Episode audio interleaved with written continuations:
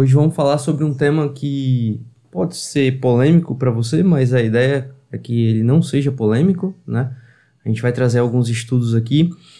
Por que, que a sua defesa pessoal não funciona? Por que, que de repente um esporte de combate que você veja por aí, tipo um jiu-jitsu, um judô, ou um boxe, um muay thai, por que, que isso aí não é considerado defesa pessoal? Eu já falei sobre isso antes aqui no canal, só que, como sempre, eu tento desmistificar as coisas aqui, né? De dois anos para cá, nossa linha de abordagem da defesa pessoal é sempre essa, desmistificar e trazer informações relevantes. Hoje eu vou trazer uma outra abordagem, tá? Uma abordagem que vem da neurociência e hoje eu acredito que não existe pensar defesa pessoal sem pensar, sem ter esse filtro da neurociência.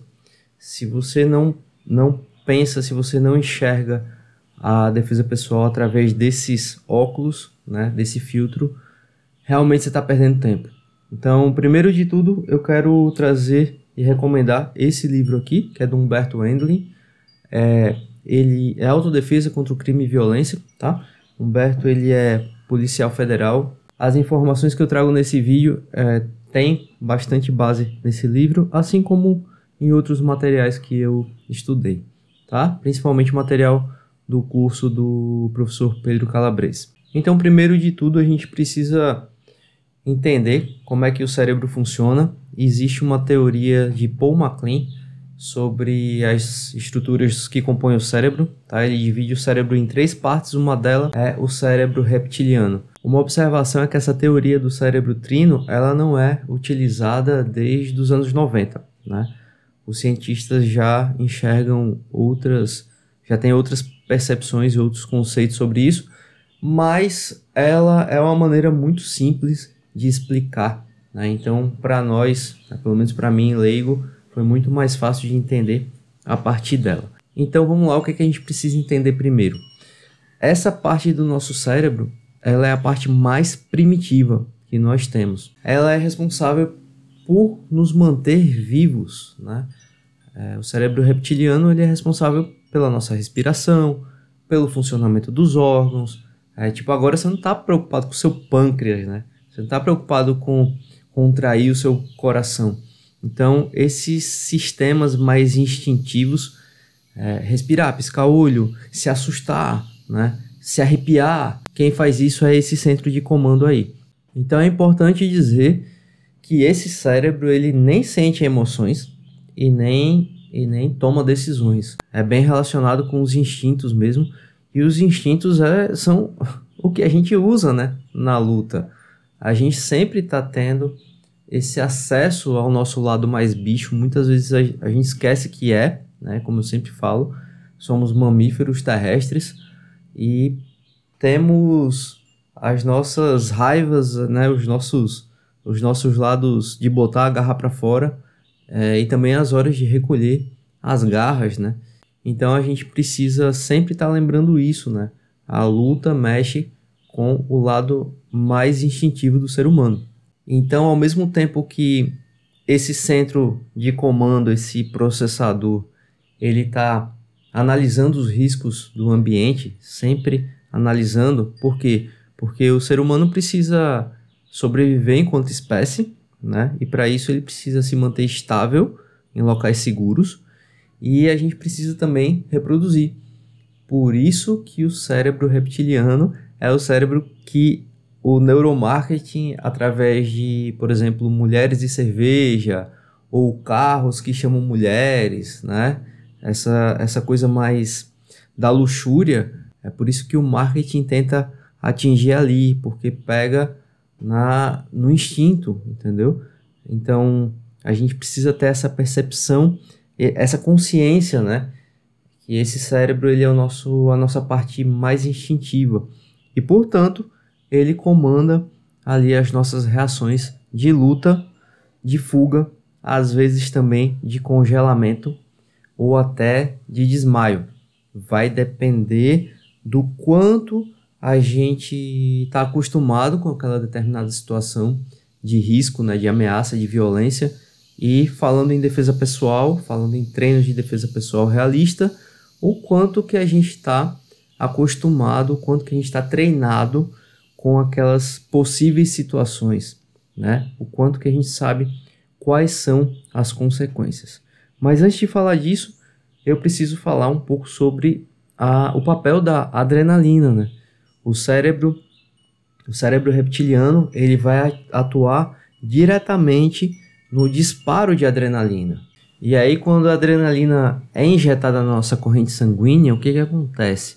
Primeiro de tudo, a gente tem que entender que isso é uma preparação né, do nosso corpo para que a gente possa enfrentar, né, para que a gente possa fugir, para que a gente possa ter mais chances de, combater, de, combater, de, de sobreviver. Então, quando a adrenalina entra na corrente sanguínea, o sangue ele tende a sair da, da pele, dos tecidos e ir para quê? Para o cérebro e para os nossos músculos. Né? Com isso, é, qual que é a ideia? Ter mais oxigênio, ter mais nutrientes, ter mais glicose nos nossos músculos e na nossa, no nosso processador central para que a gente é, esteja preparado para ter mais potência para agir, né? Nosso corpo ali ele se prepara melhor dessa forma. Então, é, o nível de batimento cardíaco ele aumenta justamente para poder bombear sangue, né? O nosso nível de respiração, né? O nosso ritmo respiratório ele também se eleva para que a gente consiga puxar mais oxigênio e mandar para os músculos e para o cérebro. As nossas pupilas se dilatam, né?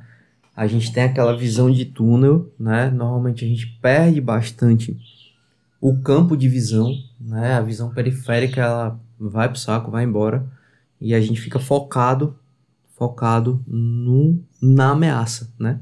Numa pessoa, no, no que aconteceu, seja fogo, seja altura, seja mar, né, água, o que, que a gente está com medo naquela hora. Então, o cérebro se volta, né, a nossa consciência se volta totalmente para esse ponto, para que a gente consiga para que a gente consiga prestar bastante atenção nele e se concentrar no perigo. E aí, como eu falei, a gente pode ficar e lutar ou a gente pode fugir. O que que esse cérebro reptiliano ele faz com a gente? Ele faz com que a gente evacue o intestino, a bexiga, e isso a gente pode urinar, a gente pode defecar nas calças mesmo. É, por quê? Porque isso é para a gente ficar mais leve e ter mais condições de meter o pé, entendeu? De ir embora. E também acontece, paralelo a isso, para fuga, para luta, é a, o nosso preparo muscular, a nossa nosso nível de força a gente tem três tipos de coordenação motora. A coordenação motora fina, que é a dos dedos, né, de por exemplo, estar tá manipulando essa caneta, de escrever. A coordenação motora complexa, que envolve, por exemplo, eu ter que raciocinar, pensar em alguma coisa, em seguida estar tá escrevendo. E também a coordenação motora grossa, que ela está mais relacionada aos músculos do peito, das coxas, da perna, do core, né, dos braços, é o responsável por correr, por saltar, né, por bater. Então, a gente perde quando a adrenalina entra no sangue, a gente perde essas coordenações motoras finas e complexas. O que, que resta para a gente? A coordenação motora grossa, que é correr, saltar, bater, fugir, brigar, lutar. Então, e aí vem o primeiro ponto. Como é que é o treino? O treino exige manipulação é, muito milimétrica, exige uma habilidade muito grande, ou você treina simples, né?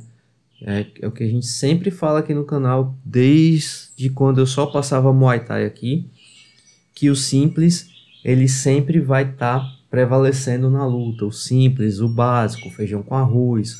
Então esse é o primeiro ponto. Você sabe que você está treinando é, para uma situação real, que existe uma possibilidade de conflito real, de combate, quando você treina o simples, quando você treina os movimentos ali é, mais básicos da luta, né? Por isso que eu sempre falo boxe, wrestling, é, nada muito elaborado, nada muito rebuscado. E aí a gente já começa a fazer a limpa, né? E perceber que artes marciais tradicionais, que exigem muitos movimentos complexos, que essas são as piores no caso da preparação para um caso real. E aí é bom ressaltar que eu estou falando aqui do preparo e do sistema mental e físico. Eu não estou falando aqui do teu nível de QI, por exemplo. Eu estou falando aqui de aspectos é, funcionais, de aspectos do funcionamento, de como é que a tua mente, como é que a tua estrutura cerebral vai impactar diretamente nas tuas condições de combate, nas tuas condições de luta. O quanto isso interfere negativamente no teu desempenho enquanto combate na rua. É isso que eu estou falando. E aí a gente chega no treino baseado em realidade. É muito importante saber que quando a gente treina, por exemplo, um, uma técnica, uma combinação de Muay Thai, a gente treina essa combinação, coloca a combinação na cabeça. Muitas vezes você chega na academia e o professor passa aquela combinação e você vai repetir aquela combinação, né? Quando esse é o nível mais básico de treino, repetir, é um treino que é daqui para lá, eu não preciso muito raciocinar sobre o que eu vou fazer, né? É, a sequência de golpes é aquela, a sequência de golpes é aquela. Não existe um contexto armado para que eu empregue aquela combinação. Vai existir contexto nos esportes de combate quando eu estiver treinando tática de luta, ou seja, eu faço aquela determinada combinação para alcançar um determinado resultado tático. Ou seja, eu sou canhoto, então eu sei que eu tenho que correr para a direita e chutar de esquerda, no caso do Muay Thai, né, que eu vou conseguir ter um resultado melhor. Aí já é um nível acima desse primeiro nível de treino que eu falei. Em artes marciais tradicionais, como é que é? Você chega lá e muitas vezes, quantas vezes a gente não repete katas sem nem saber por que que tá fazendo, sem nem saber qual que é o contexto daquele kata? E aí muita gente fala, ah, mas kata não serve. Não, né? existem muitos professores que estão rebuscando, por exemplo, o karatê raiz e colocando ali é, a aplicação, né? A aplicação do kata, né? Como, como seria aquele kata na realidade, né? Então, assim, cada aspecto, cada metodologia de treino, ela vai trazer um resultado, ela vai ter um, um porquê. E aí a gente chega na defesa pessoal baseada em realidade, é, onde muitas vezes a gente tem um treino, como eu falei no começo, de lá para cá. Ou seja, a gente visualiza uma situação de rua, uma situação de conflito, de, de combate de rua. Então, a gente começa a perceber, a analisar quais são as melhores soluções técnicas para aquilo ali, né? Ou seja, é, o que que o cara usou? Ele usou boxe, ele usou jiu-jitsu, ele não usou nada, ele não sabia combater, mas ele usou uma cadeira, ele usou um pedaço de pau, ele fez um estrangulamento. Então, tinha só um, tinha mais de um, tinha dois, tinha três. É, então você começa a analisar e você traz esse contexto e você monta esse contexto para a aula. Então, quando você faz isso, quando você contextualiza o teu treino baseado no que acontece e não simplesmente uma coisa que você que o professor pegou e tirou do sovaco, né? Pegou, começou a aula, ah, hoje vai ser chute, vamos dar 50 chutes. Aí vai ser 5 rounds de 50 chutes, depois vai correr para cá, vai correr para lá, vai saltar. Pelo contrário, existe um, um contexto. E, e aí, de novo, tá, gente? Eu não estou dizendo que uma coisa é boa, né? Nem ruim. Um treino de Muay Thai, você sabe que você vai chegar na academia. Se você for para Tailândia, você vai lá, você vai correr, você vai pular corda. Tem toda uma estrutura para te deixar bom no Muay Thai, né? Então, assim, cada coisa no seu lugar. Então, quando eu vou para o treino de defesa pessoal, que eu contextualizo isso, né? Quais as ferramentas técnicas que eu vou usar, quais é, qual foi a atitude do, do bandido, como é, como foi a desescalada, houve, houve gestão do conflito, né? houve negociação, não houve negociação, foi uma ameaça, não, foi um, um ataque pelas costas. Então, assim, tudo isso é analisado e contextualizado a partir do laboratório que você faz naquele contexto, né? Ah, sei lá, é um, um agarramento, um agarramento pelas costas. Ah, o cara agarrou pelas costas para o da frente bater. Tá, beleza. Como é que eu saio do agarramento? Como é que eu esquivo? Como é que eu afasto? Como é que eu crio distância? Como é que eu me protejo com os ombros? Tudo isso vai fazer parte do treinamento. O aluno, ele vai ter que muito mais do que decorar uma maneira correta de fazer, ele vai ter que se adaptar. Então isso passa pelo quê? Passa pelo nosso cérebro reptiliano, injeção de adrenalina, tudo isso acontece lá, na rua. No treino não, mas só que no treino ele está conhecendo a situação.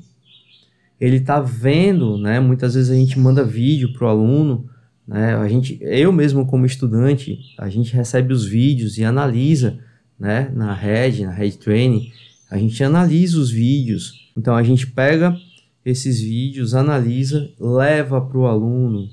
Olha aí, ó, como é que acontece na rua. Ou seja, ele toma consciência de como é que aquela violência acontece. A partir disso a gente faz o laboratório.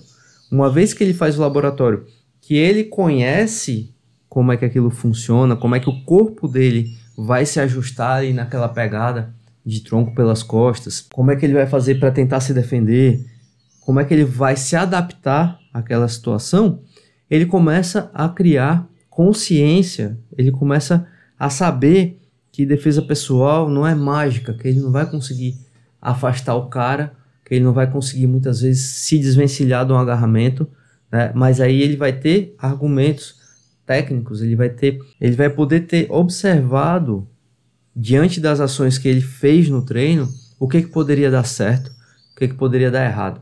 E aí sim, quando ele conhece isso, quando ele eleva o nível de consciência dele, aí ele tem mais chances de, quando vê uma determinada situação se aproximando dele, ele já foi dessensibilizado.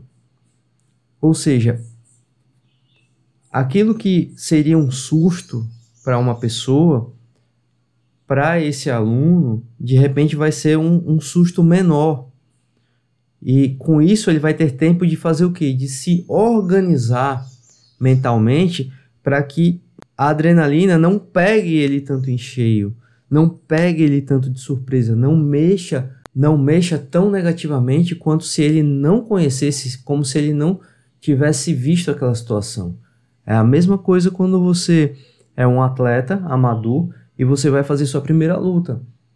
Né? Muitas vezes, por não ter treinado forte, por não ter tomado pancada, você vai chegar na luta, você vai tomar dois socos e você vai ficar extremamente desorientado sem saber o que acontece, o que está acontecendo ali, entendeu? Então, poxa, se a gente, enquanto atleta de esporte de combate, assiste luta, né, debate sobre a luta no, no no treino, né? No tatame ali. No treino de defesa pessoal realista é a mesma coisa. A gente vai observar situações e vai debater sobre as situações, sem mágica, né? Igual lutador. O lutador vai chegar, vai observar as, as táticas, as técnicas, como é que o cara faz e tal. Defesa pessoal é a mesma coisa, não pode ser diferente, não, não pode ser engessada, né?